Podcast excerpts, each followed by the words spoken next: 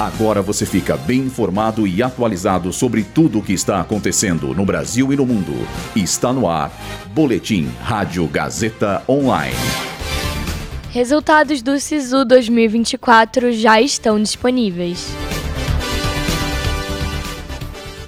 Copa do Brasil sorteia os confrontos da primeira fase. Brasil cai 10 posições no índice de percepção da corrupção. Eu sou Luísa Borgli e essa é a segunda edição do Boletim Rádio Gazeta Online.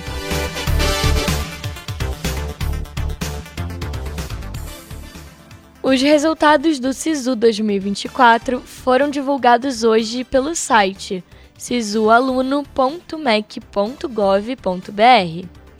Os aprovados devem realizar a matrícula na instituição de ensino no dia 1 ao dia 7 de fevereiro. Caso contrário, no próprio site do SISU, o estudante pode manifestar o seu interesse em participar da lista de espera entre os dias 30 de janeiro e 7 de fevereiro.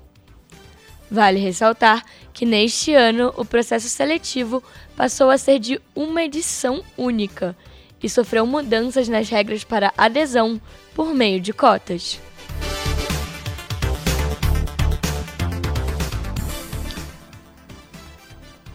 Na tarde de hoje, foram definidos os confrontos da primeira fase da Copa do Brasil, torneio mata-mata que engloba diversos times profissionais do futebol nacional. Os primeiros duelos estão agendados para acontecer entre os dias 21 e 28 de fevereiro.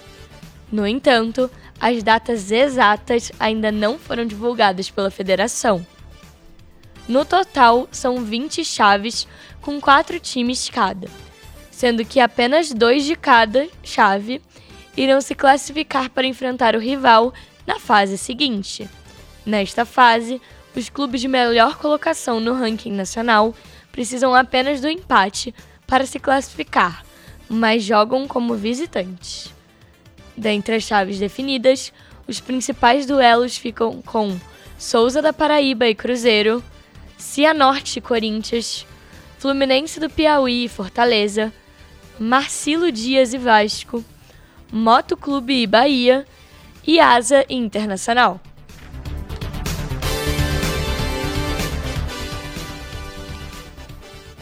O Índice de Percepção da Corrupção de 2023, divulgado pela Transparência Internacional, apontou que o Brasil caiu 10 posições. O país registrou 36 pontos e ficou na posição de número 104, ficando atrás de Uruguai, Chile e Argentina. Nesta lista, a Dinamarca foi o país mais bem classificado do ranking e a Somália com a menor pontuação.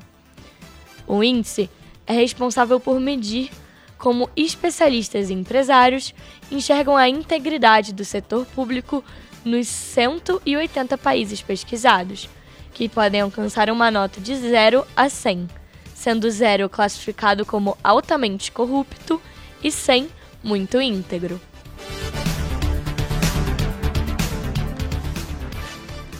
Esse boletim contou com roteiro de Gabriel Borgonov, Luísa Borgli e Heloísa Rocha, suporte técnico de Agnoel Santiago, supervisão técnica de Roberto Vilela, supervisão pedagógica de Rogério Furlan, direção da Faculdade Casper Libero, Marco Vale.